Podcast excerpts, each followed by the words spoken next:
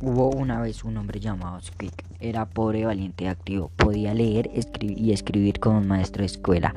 Además era un marinero de primera. Un día Quick tuvo la idea de correr por el mundo. Entonces fue a San Francisco. Quick estaba, estaba paseando por una colina llena de casas hermosas hasta que vio una casa más pequeña que las otras, pero esta estaba decorada como si fuera una casa de juguetes. Quick se detuvo mirándola maravillado de lo que veía hasta que notó que un hombre lo, estaba mirando. El hombre le hizo señas para que, para que entre a la casa.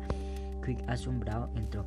Después de haber demostrado toda la casa, Quick felicitó al hombre por la casa. El hombre le dijo que, la vendería, que le vendería una botella a 50 dólares. El hombre le explicó que él no era rico, que la botella le había brindado todo. La botella tenía un diálogo dentro que cumplía tus sueños. Quick asombrado le la compró y pidió tener una casa en Hawái. Cuando llegó Quick, llegó a Hawái, consiguió su casa de los sueños, la grande en Hawái. La llamaban la casa luminosa. Quick la vendió Quick le vendió la botella a su, a su amigo Lopaca. Un día Quick estaba paseando por Kialua cuando vio a una hermosa mujer, se llamaba Kokua, Kekwe y Kokua. Se conocieron y se amaron.